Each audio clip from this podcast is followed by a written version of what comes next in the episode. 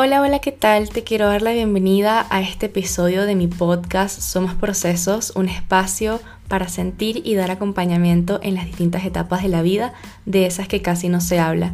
Aquí compartiré reflexiones, libros, momentos de introspección y básicamente todo lo que mi mente y ustedes quieran compartir conmigo. Realmente espero lo sientas tu hogar y podamos juntos fluir en este proceso maravilloso llamado vida. Hola, hola, ¿qué tal? Y bienvenidos a un nuevo episodio del podcast Somos Procesos. Mi nombre es Francia, por si no me conoces, un placer. Y si antes has escuchado otro de mis episodios, muchísimas gracias por volver y darle clip a este. Para mí es un honor formar parte, así sea 30 minutos en tu día y que yo pueda aportarte algo a ti y tú a mí. El episodio de hoy, la verdad, no tenía para nada planeado grabarlo, pero sentí como que esta inspiración de alguna forma y esta palabra se repitió mucho en mi día, así que dije, ¿por qué no? Me senté a leer sobre esto, eh, también investigué un poco para ver cuál era mi interpretación de todo lo que yo estaba leyendo y les tengo un pequeño story time antes de comenzar y es que lo primero que me pasó esta mañana fue que yo le escribo a mi mejor amiga como de costumbre, y le pongo, ¿cómo estás? Y me dice, estoy mal. Y yo, ¿por qué? Me dijo, bueno, porque leí que la leche de coco es dañina. Y yo le digo, ¿y dónde leíste eso? Y me dice, en Pinterest. Y yo, ok, pues, ¿no crees que antes de creer que la leche de, coco es dañina, no deberías como cuestionarte esto e investigar por tu parte? Y me dice, no, es que ya voy a botar toda la leche que tengo porque ya tal, tiene mucha grasa y... Pero tómate el tiempo de investigar. Me dijo, ok. Pues investigó y luego me pasó unos cuantos artículos y me dijo, ay, bueno, ¿sabes qué? No es tan malo. La verdad sí lo voy a seguir consumiendo porque, ¿qué tanto? Y me dio una idea que fue esto, así que Andrea, si estás escuchando esto, gracias, te amo. Eh, la verdad, yo, yo no tenía planeado eh, grabar acerca de las creencias en este, en este próximo capítulo, pero como les dije, siento esta inspiración, así que fluí con ella y bueno, espero que salga un increíble capítulo. Así que lo primero que les tengo que decir es dos cosas antes de entrar de lleno en el tema de hoy y es que les invito amigablemente a que se cuestionen.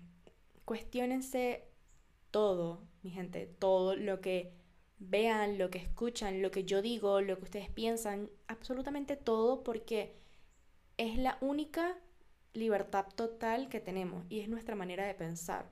¿Qué elegimos pensar y por qué? Si me ayuda o no me ayuda, si me suma o me hunde. Entonces, por eso les estoy diciendo desde ahorita, antes de entrar en el capítulo, porque para mí es muy importante que ustedes tengan su propia interpretación y yo poderles dar ideas también de lo que a mí me ha funcionado sobre mi proceso y no se trata sobre que yo tengo o no la verdad, sino que en base a lo que yo he vivido yo puedo hablarles.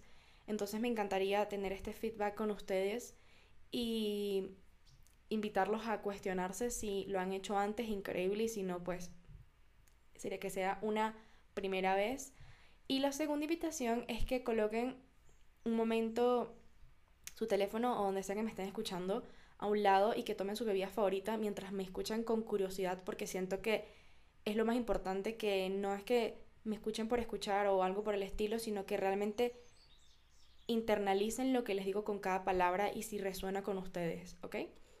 Pero ya, luego de estas pequeñas invitaciones que les hice, eh, vamos a comenzar con el tema de hoy.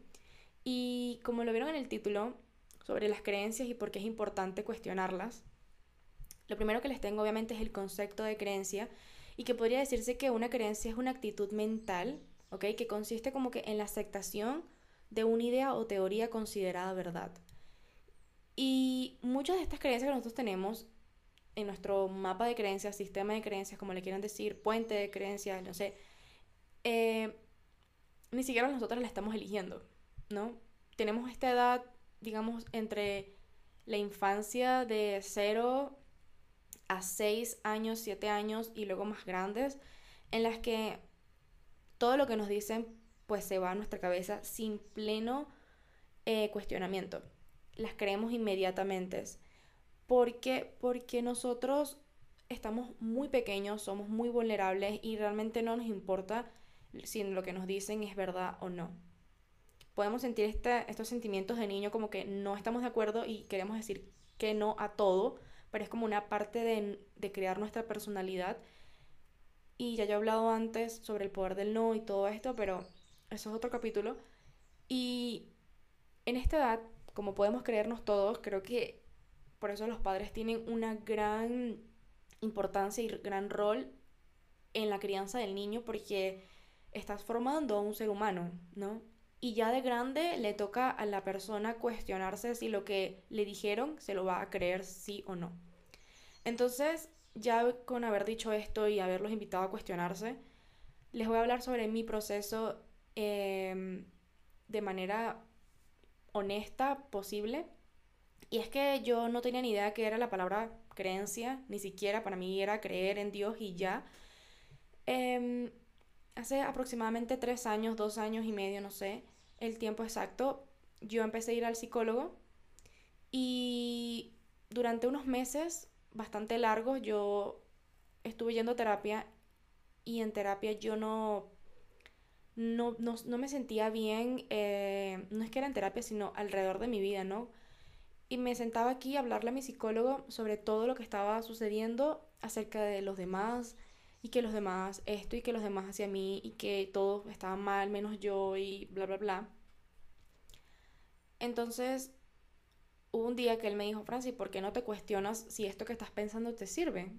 Y yo como que cuestionarme. Y él me dijo, sí, tienes este poder que te puedes cuestionar, ¿no? Lo que piensas, lo que dices, porque yo estaba creyendo que los demás debían adaptarse a mí, que los demás que debían cambiar por mí, cosa que me estaba haciendo demasiado infeliz. Porque, número uno, nadie va, nadie va a cambiar por ti. ¿Me explico? Y número dos, tu felicidad no puede estar, o tu paz, o tu vida no puede depender de lo que otro diga o haga, ¿no? Entonces, yo ahí entendí la primera cosa que fue que las creencias se pueden heredar y pueden pasar de generación en generación y hasta te puedes llegar a morir de este plano físico y que jamás te cuestionaste lo que pensabas o lo que creías si realmente era eso lo que te ayudaba a convertirte en una mejor persona para ti mismo, ¿no? Entonces, las creencias se pueden heredar también, ¿no? Y se pueden perpetuar en nuestra mente como un clavo. Yo pongo este ejemplo que me gusta Em, y a mí me gusta mucho explicar con ejemplos, así que digamos que tenemos nuestra cabeza, ¿no? Nuestro cerebro y que nuestros padres colocan estos clavos alrededor de ellos y que de grandes nosotros tenemos el poder, ¿verdad? De desenroscarlos y colocar nuevos o clavarlos aún más. Y esto puede estar bien o mal para ti, este, tu percepción, si tú te los quieres quedar o no. Pero lo más lindo creo que tenemos es que nos podemos cuestionar y decir, realmente esto a mí me funciona, ¿no? Y cuando yo entendí que lo que yo pensaba solamente dependía de mí y de lo que yo creía y lo que yo estaba viviendo, que lo que yo creía pues estaba creando mi presente y mi futuro y mi pasado, ¿no? Había creado mi pasado, pues estos pasan simultáneamente, no hay como que no están por separados. Entonces yo dije, ok, ¿qué cosas me están limitando a mí como persona en este plano energético, a lo mejor físico, espiritual, qué sé yo, lo que yo quiera creer realmente, ¿no? Em, y aquí les voy con las creencias que para mí resaltaron mucho, que más se repitieron alrededor de mi vida y que hoy por hoy puedo decir que cuestiono y tengo ahora nuevas creencias y agradezco muchísimo que estas creencias están hubieran estado en un momento de mi vida en el que a lo mejor yo las usé, me me sirvieron, pero que ya las tengo que desechar porque ya me estaban limitando a ser la persona que me estoy convirtiendo, ¿no? Entonces le voy a compartir estas creencias que es bastante personal, pero de alguna forma siento que ustedes se pueden sentir identificados con a lo mejor una que yo diga que se repitió en nuestros hogares o en nuestras escuelas, en nuestro grupo social, ¿saben? Y la primera creencia que les voy a compartir es que el dinero no llega fácil. Y por mucho tiempo esto estuvo en mi cabeza y hoy por hoy puedo decir que estoy mejorando mi relación con el dinero es porque yo me cuestioné de que porque yo debía querer esto, ¿no? Que si el dinero llega fácil, fácil se va, que todo hay que luchar por obtener algo y tienes que trabajar duro, arduamente y no digo que no hay que trabajar, ¿no? Sino que yo me estaba creyendo esta, esta, esta creencia de que también el dinero se iba fácil y que no alcanzaba y que todo está caro y esta era como una excusa. Me estaba yo protegiendo de alguna forma y me estaba haciendo irresponsable de mis finanzas, ¿no? Entonces era mucho más fácil culpar a la sociedad, al sistema, al gobierno, a mi familia, a mi pareja, a quien fuera, pero menos a mí. Entonces, la segunda que les tengo, que estoy segurísima, diría un 90%, que la hemos escuchado mayoría de la población, y es que todos los hombres son iguales. Y la verdad puede sonar bastante fuerte, pero esto ha estado tan normalizado alrededor de nuestra vida que puede sonar como un chiste, puedes decir como que, ay, es que todos los hombres son iguales, es que todas mienten, también lo he escuchado, pero como les dije anteriormente, es muy fácil echarle la culpa a los demás. El señalar el de que es que ella me hizo, es que él me hizo, es que me... O sea, yo, yo lo que he tenido es pura mala suerte en la vida, que tengo los mismos hombres y las mismas mujeres. Entonces, yo no creo que haya que echarle solamente, no la culpa, sino la responsabilidad a la otra persona, sino porque tú sigues eligiendo este patrón de hombres o este patrón de mujeres, mentirosas o manipuladoras, ¿saben? Lo que sea, es porque tú lo eliges, porque tú lo crees. ¿Me entienden? Entonces fue algo que al principio me costó, pero que he ido como que paso a paso desenroscando este clavo en mi cabeza para colocar nuevos, claramente, porque no puedo quitar y dejar eso vacío, ¿no? Entonces, la tercera enseñanza, o bueno, no enseñanza, creencia, mejor dicho, es que yo no soy suficiente. Siempre tanto en el, más que todo en el colegio, creo que también en mi casa algunas veces era como que, mira, saqué 18 y ¿por qué no sacaste 20? Mira, es que quedé de tercer lugar y ¿por qué no de primero? Y era siempre, ni siquiera es como que una motivación, simplemente es como que, mira, no tengo que llegar a ser el mejor para que me guste algo, ¿me entienden? Y fue creando como que esta inseguridad en mí de que nada de lo que yo hacía era suficiente, de que si yo limpiaba, les voy a poner, colocar este ejemplo, de que si yo limpiaba, no sé, el baño de mi casa y llegaba, eh, no sé, mi mamá, mi abuela, mi papá, quien fuera, ah, ok, limpiaste el baño porque, y, y la cocina, no botaste la basura de... Entonces era, ok, si nada de lo que yo hago te parece suficiente, entonces prefiero no hacer nada. Y tuve una época en la que fui bastante contradictoria con mi familia y tuve muchísimos problemas por esto mismo, porque era, haga lo que haga igual para ti no va a ser suficiente, entonces mejor no hago nada y no me esfuerzo. Y así como en muchas eh, situaciones de mi vida, tanto escolares como amorosas, fueron, eh, digamos, dañando mi propia relación conmigo misma, ¿no? Entonces fue algo que me tuve que cuestionar, que fue muy duro, lloré muchísimo, em, porque básicamente mis metas, mis, mis sueños, no los podía yo ni siquiera lograr y ya yo les voy a hablar sobre esto más a fondo en un rato, pero sí fue algo que a mí me impactó bastante. La siguiente enseñanza que yo me cuestioné fue que debíamos llegar virgen al matrimonio. Las mujeres, ¿no? Más que todo en los colegios, porque yo estudié en colegios eh, religiosos y era algo que, no sé, los mandamientos, la, la Biblia, la iglesia dice. Y yo cuando cuestionaba, em, en mi salón de por qué y a mi familia como que por qué, ¿sabes? ¿Por qué la mujer y el hombre qué? No, me decían, no, es que el hombre tiene necesidades sexuales distintas. Y es que la mujer debe ser pura y castra. Y está bien si en tu caso lo quieres creer, si es lo que va contigo, perfecto, pero conmigo no iba. Entonces yo no me sentía bien con eso, sentía que me estaba limitando como persona y también de que yo me sentía culpable si yo me tocaba porque yo era mujer y el hombre era el que tenía una necesidad, ¿no? Sexual. Entonces, para mí esto no tenía sentido y básicamente estaban hipersexualizando al hombre, ¿verdad? Y a la mujer también, porque por mucho tiempo yo creía que yo era una pecadora o algo por el estilo si yo tenía un deseo sexual o algo. Entonces, y también intenté, o sea, yo me creí esto por mucho tiempo, hasta los 18 años, que, bueno, tengo que llegar bien al matrimonio y, y tal, y esto era como que algo que se repetía en mi cabeza, pero yo no podía creer el por qué el hombre no era su caso.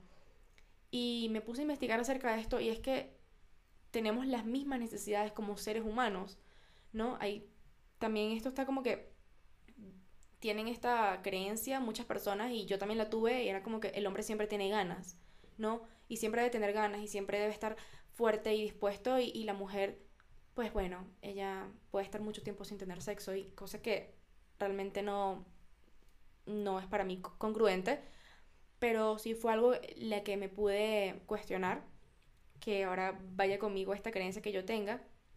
La siguiente es que tener un título, o sea, debes tener un título así sea de recorte y pega, de lo que sea. Así te guste o no la carrera, tienes que tener un currículum, un título para tu poder enfrentarte a la vida, ¿no? Em, fue algo que en mi casa aún todavía me dicen, ¿por qué no te graduaste de esta carrera si porque no me gusta. Pero así sea, debes tenerla porque eso es un currículum. Entonces yo tengo que pasar años trabajando algo que a mí no me apasiona, ¿no? Y no significa que si yo tengo un título, pues debo, em, digamos, de esta manera, trabajarlo. Pero para mí sí es importante un título, pero no lo es todo. Un título me va a dar éxito. Un título, a lo mejor algunos años atrás, épocas antes de Cristo, Em, pues era muy escasa la información y había una sola persona con un solo libro y esa persona se sentaba a lo mejor un momento de su día a practicar sobre una información, cerraba el libro y todos se iban. Y así de la información. Ahorita con un clip yo puedo saber lo que yo quiera. Tanto hay desinformación como información, claramente, y es por eso que les digo, cuestionense, ¿no? Pero a lo que voy es que para mí ya eso no lo es todo. Que sí quiero tener mi título, sí lo quiero tener, pero no por guindarlo y porque eso me va a asegurar algo. Para nada. ¿Entienden? Em, y por el último, la última creencia que les voy a compartir hoy, que me cuestioné, fue que el amor duele. Y para mí no hay nada más alejado de la realidad que esto. Y es que por muchos años el sistema, también nuestras generaciones pasadas, a lo mejor, eh, creyeron esto. Entonces debían quedarse casadas, casados con una persona que no querían, porque todos los matrimonios eran iguales, porque el concepto que tenían de matrimonio era así. Y para mí hoy en día el amor es una decisión, es una, digamos, elección, es un trabajo constante de todos los días eh, es libertad, ¿me entiendes? No, no tiene nada que ver una cosa con la otra, pero para mí por mucho tiempo sí tuvo esto relevancia y como mucha credibilidad, ¿no? Entonces, ya luego de yo haberles dicho mis creencias que ya no forman parte de mi vida, que, que paso a paso he ido, digamos, desenroscando de mi cabeza, les voy a decir a ustedes, les voy a preguntar, ¿Qué creencias tienen y con cuál de las que yo dije se identificaron? ¿Ok? Pueden ponerle pausa a este episodio si tienen tiempo de escribirlas de ustedes, cuáles han sido las que más se han identificado o cuáles han, cuál han sido para ustedes las que más se repetió alrededor de su vida y las que ustedes hoy en día se repiten y creen que les limita como persona. Le pueden dar pausa, les doy un momento para que puedan pensar, sentirse cómo se siente su cuerpo cuando dicen una de estas creencias y luego les voy a decir tres preguntas con las que se pueden cuestionar esto. ¿Ok? Y es, la primera es, ¿qué evidencia tengo yo de que lo que pienso es cierto? ¿Me explico? La segunda, yo se las voy a dejar para que ustedes la respondan por sí mismos, es, ¿este pensamiento me ayuda o me hunde? ¿Cuáles son las desventajas y las ventajas de yo pensar esto que, que pienso, que yo creo, ¿no? Y por tercero, porque son tres simples que les coloqué, es si esto es 100% verdad, ¿qué dice esto de mí? Y como les dije hace rato, a mí me encanta explicar con ejemplos, así que ahí les va un ejemplo. Hace algunos años a mí me molestaba muchísimo que una persona se tardara en responderme un mensaje.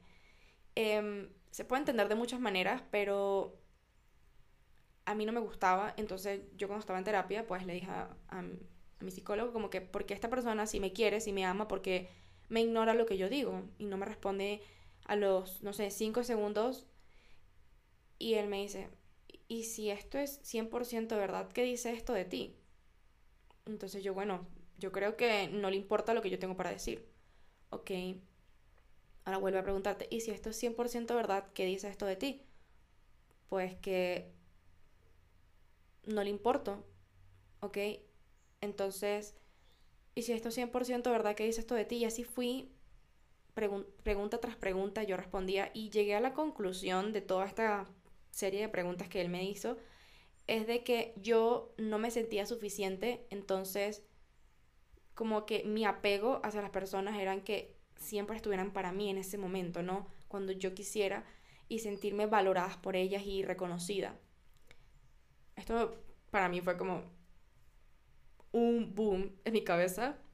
Me hizo un pequeño cortocircuito, o no pequeño, sí me hizo un cortocircuito bastante grande. ¿Y por qué les digo todo esto y les pregunto sobre sus creencias, pues básicamente porque cuanto mayor intensidad emocional, ¿verdad? Se le coloque a una creencia, pues mayor carga se le agrega a la misma. Y muchas de las creencias que tenemos las elegimos y las asumimos dentro de nosotros. Entonces, tienen que entender que siempre cuando tú eliges algo, pagas un precio. Siempre, siempre que tú eliges algo, tú pagas un precio. Tienes dos caminos por la derecha o por la izquierda. Tú pagas un precio. El precio de ir hacia la derecha, pues que no vas por la izquierda. Y el precio de ir por la izquierda es que no vas por la derecha. Y así vas por el, el resto de tu vida. Siempre pagas un precio. Entonces, ya haberles dicho esto y dado las preguntas, les voy a decir los tipos de creencias y es que hay dos. ¿Ok? No solamente como voy a hablar de, de las creencias religiosas, políticas, sociales, culturales, lo que, no, no voy a hablar de esas, sino voy a hablar sobre las dos que digamos que interfieren entre nosotros y es que hay externas e internas. Las externas pues provienen fuera del individuo, no, no vienen de una forma indirecta a ti. Como yo les dije al principio, pues cuando eres un niño, tus padres te dan una serie de creencias que están fuera de ti, que son externas, que tú no las has vivido y luego tienes las internas que provienen de la mente de la persona, o sea, de ti y tus experiencias, como que algo directamente con el mundo, ¿no? Con tu interpretación. Entonces, hace rato eh, yo les dije sobre que yo no me creía suficiente y todo esto de lograr mis metas. Y es que algo que ahorita en este momento es bastante sonado es la autoestima y que si hay baja autoestima, alta autoestima. Yo no creo que exista una baja o una alta autoestima, ¿no? Es mi creencia porque si existe una alta y una baja, entonces existe una normal. ¿Y cuál es la normal?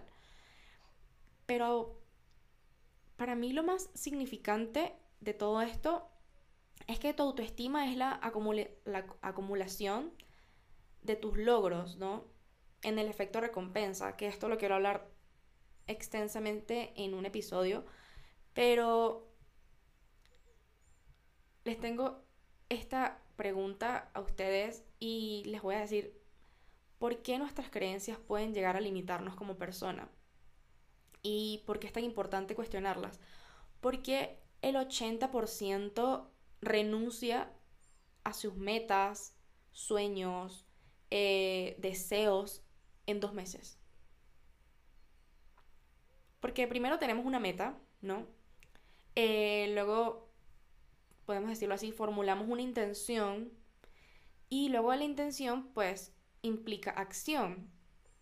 Pero ¿por qué no acciono? No acciono porque para que esta, este deseo, esta meta, este sueño se cumpla, pues yo debo cuestionarme y debo dejar de ser quien soy. Porque este dejar de ser quien soy me bloquea y me, me hace salir de mi zona de confort, ¿no? Entonces, y si, no, si yo no me cuestiono, mi sistema de creencias pues termino en el mismo sitio como en una espiral. Y como les dije, es bastante triste que pueda haber personas que mueren en este plano físico y no se cuestionaron lo que creían. Y esto no les permite convertirse en lo que quieren, en lo que vinieron a hacer en su vida, ¿no? Entonces, la verdad, les tengo este ejemplo con respecto a esto que les acabo de decir y yo soñaba con crear un espacio en el que yo me pudiera comunicar y sentirme libre, pero no, no sabía cómo, ¿no? Entonces yo empecé a consumir podcast hace como tres años, un poquito más creo, em, y yo veía esto tan lejano, yo veía que las personas podían lograr algo y yo no, ¿me entienden? Eh, me sentía tan incapaz, tan pequeña de hacerlo, que, me que ni siquiera me cuestionaba el por qué yo pensaba esto. Y esto me pasó con muchísimos más sueños de los que creen. Este ha sido, digamos, uno de muchísimos en los que yo ni siquiera tomé acción. Porque el tomar acción implicaba cuestionarme y el, y el cuestionarme implicaba un duelo de creencia, porque siento que si existe un duelo y es que te das cuenta de que todo este tiempo el poder lo tenías tú, de preguntarte, de tomar decisiones en tu vida que te hicieran responsables, y por eso les quiero hablar sobre estas creencias limitantes, y es que hay tres, está la de la posibilidad, la de la capacidad, la del merecimiento. La de la posibilidad es que tú están, vamos, vamos a pelear esta, esta, esta, esta forma. Eh, están relacionadas como que con aquello que tú es posible que otras personas puedan, pero que tú no, tú no te crees capaz de hacerlas. Me explico, como yo con el podcast. Yo no me creía posible de hacer esto, entonces por lo mismo era como que un no puedo, no soy suficiente, es que no sé hablar, no sé modular, es que no tengo el micrófono, es que no tengo la computadora, es que no tengo esto, es que no tengo lo otro. Y era como que ponía siempre un pero, ¿no? Eh, la segunda creencia limitante es la de la capacidad y es que, como les dije, uno ve capaz a los demás, pero cuando se trata de ti no. Tú puedes ser el animador de tus amigos, pero cuando se trata de ti, tú dices, nada, a mí me falta todavía. Es que no, no, yo no puedo. Es que no, la verdad, no me... Y te creas como que esta inseguridad tú mismo. Y como le dije, tu autoestima se basa en la acumulación de tus logros. Entonces, si tú no estás cumpliendo tus cosas que te hacen feliz, tus metas, tus sueños, eh, lo que sea, pues esa autoestima donde queda, ese amor propio por ti, por tu vida, por lo que tú haces. Y por último, tenemos la creencia del merecimiento, que consideramos merecedores de una de tener una vida, mejor dicho, de que si no sufro, pues no puedo obtenerlo o tenerlo, ¿no? Eh, es bastante fuerte todo esto y para mí es un recordatorio fijo de, de que lo que veo afuera solamente es un reflejo de lo que tengo adentro. Y si me, si me choca, me checa. Y esto lo he escuchado en muchísimos podcasts, lo he leído y, y cada vez que algo me molesta de alguien, al principio es como que no, que esa persona, que esto, y digo, él está pasando por su propio proceso. Y él elige creer eso porque yo debo identificarme, ¿no? Entonces, recordarles que no toda creencia es falsa o verdad, que esto es muy subjetivo, realmente, esto es muy subjetivo y por eso les invito a cuestionarse de antemano. Y les tengo por último tres tips que me imagino que los han escuchado y es que las primeras para combatir una creencia limitante son las afirmaciones, las repeticiones, como les dije, coloquen en una lista todas las creencias que ustedes creen, ¿no? Que les limita o que les han dicho por todo este tiempo, estos años, y ustedes colocan en una balanza si realmente les funciona o no eso que creen, si los está llevando a algún lado. Eh, y al lado le colocan una afirmación contraria a esa creencia. ¿Ok? También está este segundo tip que pueden hacerlo con esa lista de creencias es abrirme a la posibilidad. ¿Ok? Si yo digo, el dinero no llega fácil, entonces decirme a mí mismo. Y si sí llega fácil, y no es como que el dinero va a llegar a mí y ya no, sino es la acción que yo tomo. Porque si yo de una vez me, me planteo de que es que no, es que es muy difícil, es que esto es muy complicado, pues te lo vas a creer, créemelo, te lo vas a creer. Lo que tú piensas, pues vas creando tu futuro, ¿no? Y tu presente. Entonces, es tomar acción contraria a esa creencia limitante. Sería lo último que les tengo. ¿Por qué? Porque si te mientes seguido, empezarás a creerlo. En, tengo este ejemplo de, en los 1900 William James dijo, cree y tus creencias lo harán realidad. Hay que creer, ¿ok? Y tenernos como inmersos en esta idea de que la gente abandona y es porque nunca creyó. O sea, los que realmente abandonan sus metas, sus sueños, es porque realmente desde el principio no creyeron. ¿Me explico? Y tenemos como que estos niveles de creencias y es cuando te involucras emocionalmente en una a nivel espiritual esto se expresa a través de tu cuerpo, que es un instrumento de tu mente, ¿no? Y que cuando crees algo te vuelves uno. Y yo siento que de alguna forma esto es lo más bonito que podemos hacer para nosotros, es un regalo. ¿Me explico? Porque tú eliges, tú tienes el poder. Hoy en día tienes edad suficiente, responsabilidad suficiente para tú decir, yo elijo qué creer. Tenga la edad que tenga, 30, 20, 18, 60, 50, lo que, la edad que tengas tú, no es, no es tarde. Muchas veces creemos que estamos tarde a las cosas, que nos falta, que nos sobra, que nos quita, que nos pone. No, no compares tu proceso con el de otras personas. Todos tenemos historias diferentes y todos estamos cagándola constantemente. Y no eres el único. No eres el único que, que tiene creencias limitantes, no eres la única persona que batalla a lo mejor con una pareja, familia, creencia, hasta en ti mismo. Me explico, no, no tenemos una, una vida resuelta. Ni tú ni nadie. Así que por eso para mí es tan importante grabar esto y como les digo, es muy importante. Y quiero que después que termine este episodio reflexionen sobre esto. Y si quieren hablarme a mí directamente, pues tengo las redes sociales de Somos Procesos, que estamos en TikTok, en Instagram y en Twitter, que por allí me estoy activando también.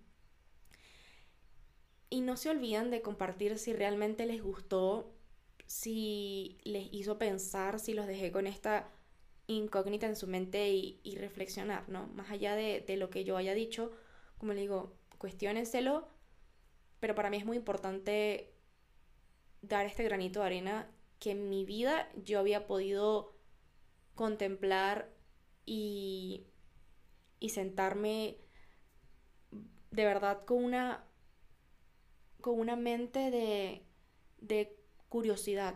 A mí me encantaría preguntarle a mis padres, a mis abuelos, sobre por qué ellos creen lo que creen. Y he tenido este tipo de conversaciones algunas veces y a veces escucho las mismas respuestas, ¿no? Porque me lo dijeron, porque así me criaron, porque... Y, y es muy duro, realmente. Más que todo una, una máscara de victimización, a lo mejor de irresponsabilidad, porque no puedes vivir echándole la culpa a los demás. Así que los dejo con este episodio hasta acá. Realmente es un tema bastante amplio y hermoso, también doloroso al principio, pero créeme que vale totalmente la pena. Así que les mando un fuerte abrazo y un besito. Nos vemos en otro episodio. Bye.